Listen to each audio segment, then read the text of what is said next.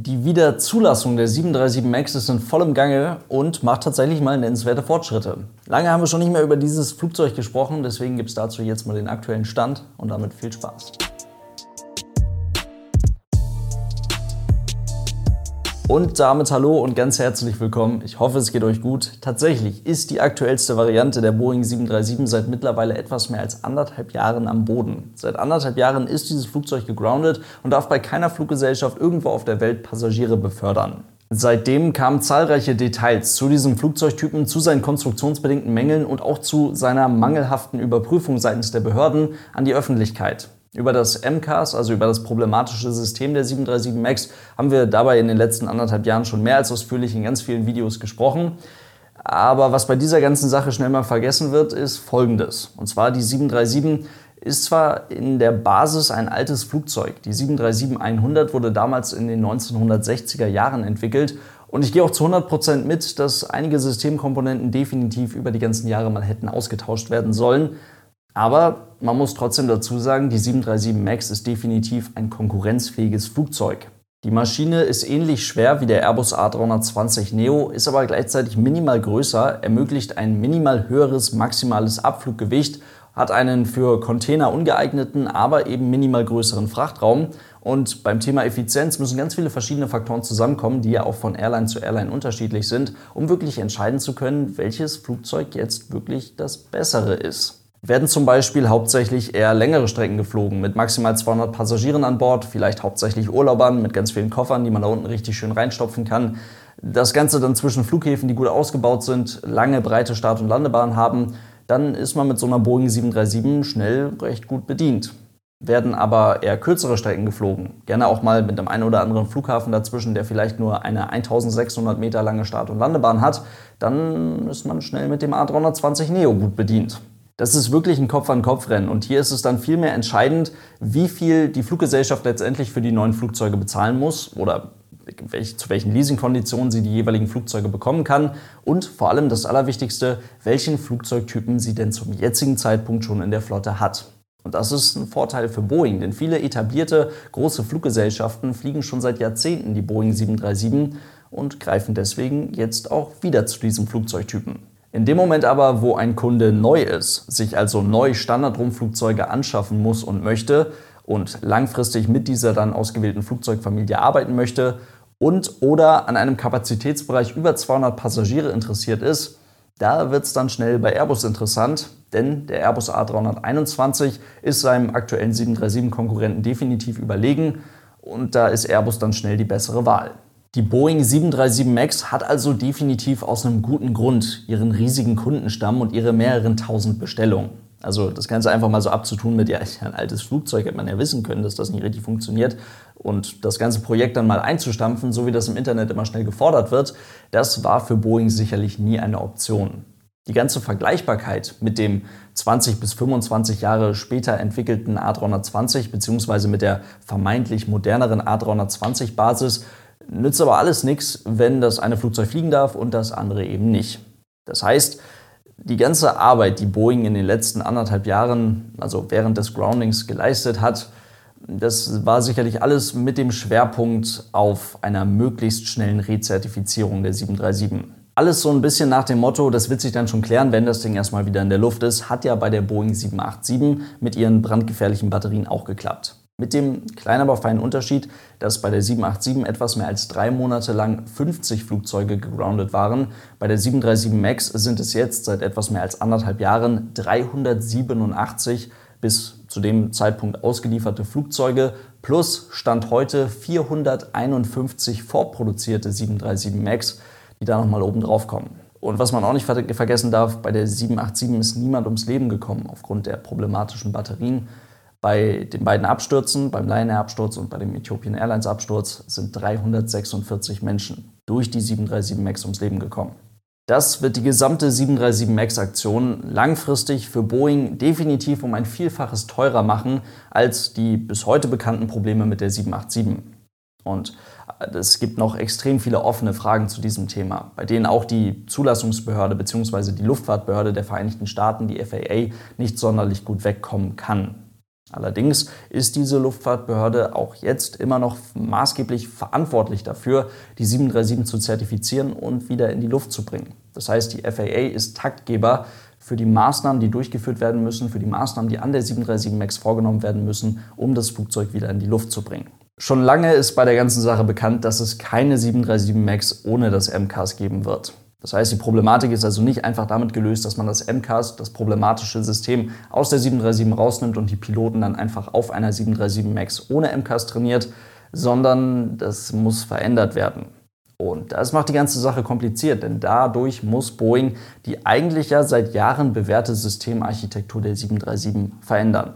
Zu den technischen Details liefert uns die FAA mittlerweile einen offiziellen und sehr ausführlichen Bericht, welcher genau aufschlüsselt, welche Einzelheiten verändert werden müssen an diesem Flugzeug, damit es wieder zugelassen werden kann und auch genau erläutert, inwiefern sich die konstruktionsbedingten Mängel dieses Flugzeuges auf die Flugeigenschaften der Maschine auswirken. Die grundlegende Problematik dahinter ist schon lange bekannt und eigentlich auch ganz einfach zu erklären. Die 737 MAX liegt genauso wie jede andere vorherige 737 auch vergleichsweise flach über dem Boden. Das Flugzeug hat ganz einfach ein sehr kurzes Fahrwerk.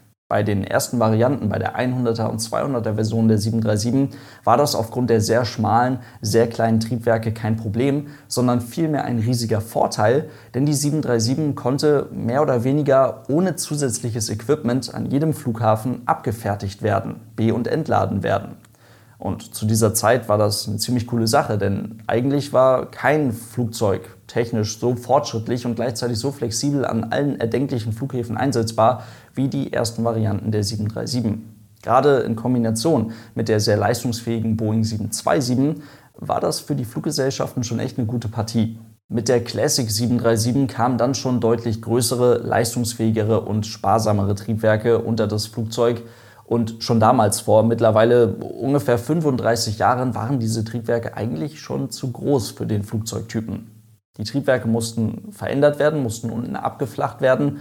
Und schon damals hat man eine etwas geringere Effizienz, als diese Triebwerke eigentlich an einem anderen Flugzeug hätten ermöglichen können, in Kauf genommen, damit sie unter das Flugzeug passen. Genauso ist es dann auch bei den Versionen 600 bis 900. Auch da haben wir diese unten abgeflachten Triebwerke, um ausreichend Bodenfreiheit zu gewährleisten. Und bei der 737 MAX kamen dann eben nochmal etwas größere Triebwerke. Und um da eben das Flugzeug nicht grundlegend verändern zu müssen, hat man diese Triebwerke etwas höher und etwas weiter vorne, quasi vor den Tragflächen angebracht, damit sie unter das Flugzeug passen. Die FAA beschreibt in ihrem offiziellen Bericht das daraus resultierende Problem so. In Situationen, in seltenen Situationen, die eigentlich so im normalen Flugbetrieb gar nicht vorkommen, bei hohem Anstellwinkel, kurz vor einem Strömungsabriss, beispielsweise in einer eng geflogenen Kurve bei sehr niedriger Fluggeschwindigkeit, fühlt sich das Steuerhorn für den Piloten in der 737 MAX überraschend leicht an. Oder anders gesagt, der Widerstand, welcher in einem solchen Moment vom Piloten beim Zurückziehen des Steuerhorns überwunden werden muss, um wirklich das Flugzeug in einen Strömungsabriss zu bringen, ist deutlich geringer als bei den vorherigen Varianten der Boeing 737. Ich hoffe, das hat man verstanden. Grund dafür ist das schon häufiger mal erklärte Pitch-Up-Moment der unterm Schwerpunkt des Flugzeugs liegenden Triebwerke, was bei der 737 MAX aufgrund der größeren, stärkeren, anders angebrachten Triebwerke besonders ausgeprägt ist. Ein gern genannter Vorteil bei der 737 ist ja immer wieder die konventionelle Steuerung, also die konventionelle Art und Weise, dieses Flugzeug zu fliegen. Somit Steuerhorn und Seilzügen und so weiter. Ihr wisst, was ich meine. Das ist ja aber logischerweise nicht alles. Also natürlich gibt es in der Boeing 737 Hydrauliksysteme, welche die Piloten bei der Steuerung des Flugzeuges unterstützen. So, und davon gibt es in der 737 zwei Stück. Diese beiden Hydrauliksysteme funktionieren unabhängig voneinander. Also wenn eines der beiden Hydrauliksysteme ausfällt, kann das andere ohne Einschränkung bei der primären Flugsteuerung übernehmen. Das Flugzeug ist dann immer noch mit einer funktionierenden Hydraulik fliegbar. Fallen beide Hydrauliksysteme aus, und das ist der große Vorteil, kann die 737, wenn auch nicht mehr ganz so entspannt, trotzdem noch mit Muskelkraft der Piloten geflogen werden. Der entscheidende Nachteil bei einer solchen hydraulischen Unterstützung ist allerdings, dass die Piloten da vorne voll und ganz das Gefühl für die Steuerung verlieren. Das heißt, sie haben kein Gefühl für aerodynamische Lasten, haben kein Gefühl für die Belastungen, die da hinten an den Steuerflächen herrschen, weil sie das ja einfach nicht spüren, weil die Hydraulik hat genug Kraft, um diese Dinger da zu bewegen. Und das gilt bei einer Boeing-Steuerung übrigens ganz genauso wie bei einer Airbus-Steuerung, nur dass bei Boeing eben was dagegen gemacht wird, damit man wieder dieses Gefühl bekommt. Also gibt es bei der Boeing 737 für den jetzt für uns interessanten Bereich beim Höhenruder ein sogenanntes Elevator Field System, welches aerodynamische Lasten am Steuerhorn für den Piloten simuliert. Ja. Und da sich die grundlegende Systemarchitektur dieses Elevator Field Systems, die Art und Weise, wie es erkennt, welche aerodynamischen Lasten es jetzt simulieren soll, nicht verändert hat, bleibt das Problem mit dem zu leichten Steuerhorn bei der 737 MAX in bestimmten Situationen und mit dem unterschiedlichen Gefühl beim Fliegen in solchen Situationen. Streng genommen wurde jetzt also, um die Regularien zu erfüllen bei der 737 MAX und um für den Piloten ein ähnliches, schon bekanntes Gefühl in solchen Fluglagen zu erzeugen, das MCAS quasi obendrauf gesetzt. Das zeigt, wie simpel und auch gleichzeitig absurd die ganze Nummer eigentlich ist. Das MCAS gibt dann also in einer solchen Fluglage, in einer solchen Situation, wenn es erkennt, hoher Anstellwinkel, Autopilot ist ausgeschaltet, Klappen eingefahren und so weiter, gibt es an die Trimmung einen Nose-Down-Input weiter. Das heißt, einen Input, damit die Nase des Flugzeuges abgesenkt wird. Ganz einfach gesagt. Und das sorgt wiederum dafür, dass der eben angesprochene Widerstand, welcher jetzt durch den Piloten durch Ziehen am Steuerhorn überwunden werden muss, um das Flugzeug in einen wirklichen Strömungsabriss zu bringen, erhöht wird. Und somit ist die ganze Situation vergleichbar mit dem Gefühl, was der Pilot am Steuerhorn einer 737-800 beispielsweise hat. So beschrieben klingt das ganze System auch irgendwie ziemlich harmlos. Ist es aber eben nur bis zu dem Zeitpunkt, wo dieser eine Anstellwinkelsensor, welcher ja ausschließlich von dem System verwendet wird, bis der halt eben fehlerhaft ist. Dann kann das sehr schnell sehr gefährlich werden. Haben wir ja gesehen. Und damit das eben jetzt nicht nochmal passieren kann, hat die FAA in ihrem Bericht folgende Punkte klargemacht. Das System, das MCAS in der 737 MAX, verwendet jetzt beide Anstellwinkelsensoren, welche die 737 ja eh hat. Und dafür musste ein Update an den Flight Control Computern der 737 vorgenommen werden und dieses Update beinhaltet eben auch, dass das System sich eben nicht durch einen fehlerhaften Anstellwinkelsensor aktivieren lässt. Punkt 2. Das MCAS gibt jetzt nur noch einen einzigen Nose-Down-Input, nicht mehrere. Das heißt, pro Event, bei dem ein zu hoher Anstellwinkel erkannt wird, kann das MCAS nur ein einziges Mal darauf reagieren und nur ein einziges Mal in die Trimmung des Flugzeuges eingreifen. Punkt 3. Das MCAS hat jetzt ein Limit. Das ist ganz einfach zu erklären. Und zwar, wenn das MCAS immer und immer wieder Nose-Down-Inputs liefert, was es ja in den vorherigen Versionen getan hat, dann sorgt das irgendwann dafür, dass dem Piloten ganz einfach gesagt die Trimmung nach unten wegläuft. Also das Flugzeug senkt die Nase immer und immer weiter ab, auch wenn das Steuerhorn auf Anschlag nach hinten gezogen ist. Das heißt, auch in dem Moment, wo das Höhenruder komplett auf Anschlag nach oben hin ausgelenkt ist, senkt das Flugzeug die Nase weiter ab. Das klingt sehr bedrohlich und ist auch irgendwie völlig absurd, wenn man drüber nachdenkt, ist aber, glaube ich, in dieser ganzen MCAS-Geschichte somit der entscheidende Punkt. Also das MCAS hat jetzt ein Limit, was dafür sorgt, dass selbst wenn das System einen Nose-Down-Input gegeben hat, verlieren die Piloten über ihren Eingriff am Steuerhorn, über ihren Eingriff direkt auf das Höhenruder nicht die Kontrolle über das Flugzeug um die laterale Achse. Punkt 4. Boeing hat acht sogenannte Non-Normal Procedures angepasst. Also Verfahren angepasst, welche den Piloten bei der Bearbeitung sehr viel besser über das MCAS informieren und sehr viel besser über die Option oder über die Möglichkeit eines fehlerhaften Anstellwinkelsensors informieren.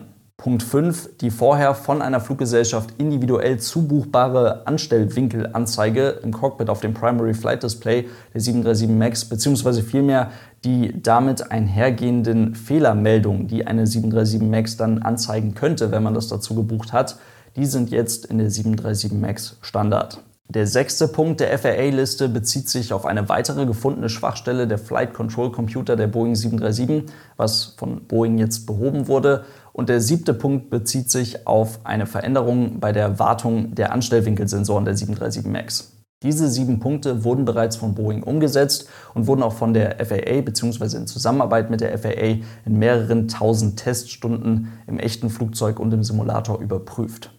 Alle bereits produzierten 737 MAX müssen selbstverständlich entsprechend nachgerüstet werden. Und auch wenn die finale Zertifizierung der FAA noch immer aussteht, denke ich mal, dass es nicht allzu lange dauern wird und seitens der FAA das Flugzeug noch in diesem Jahr den Betrieb wieder aufnehmen darf. Was dann andere zuständige Behörden, wie beispielsweise hier in Europa die EASA, dazu sagen, das bleibt dann noch abzuwarten. Allerdings kann ich mir nicht vorstellen, dass das dann noch mal allzu lange dauern wird. Deswegen gut möglich, dass die 737 MAX in diesem Jahr wieder mit Passagieren von A nach B fliegen darf. Dann ist es allerdings nochmal sehr spannend zu beobachten, was bei Boeing noch beim Thema Entschädigungszahlung zu leisten ist. Und vor allem, was mich noch sehr interessiert, ob sich eine Abneigung der Passagiere gegenüber diesem Flugzeugtypen, gegenüber der 737 MAX erkennen lässt. Das bleibt also alles noch sehr interessant. Bin gespannt, was da noch so kommt. Wir behalten es im Auge. Damit soll es das heute gewesen sein. Vielen Dank fürs Zuhören. Ich hoffe, es waren ein paar interessante Infos für euch mit dabei und dann noch sichere Autofahrt oder wo auch immer ihr das gerade hört. Lasst es euch gut gehen und tschüss.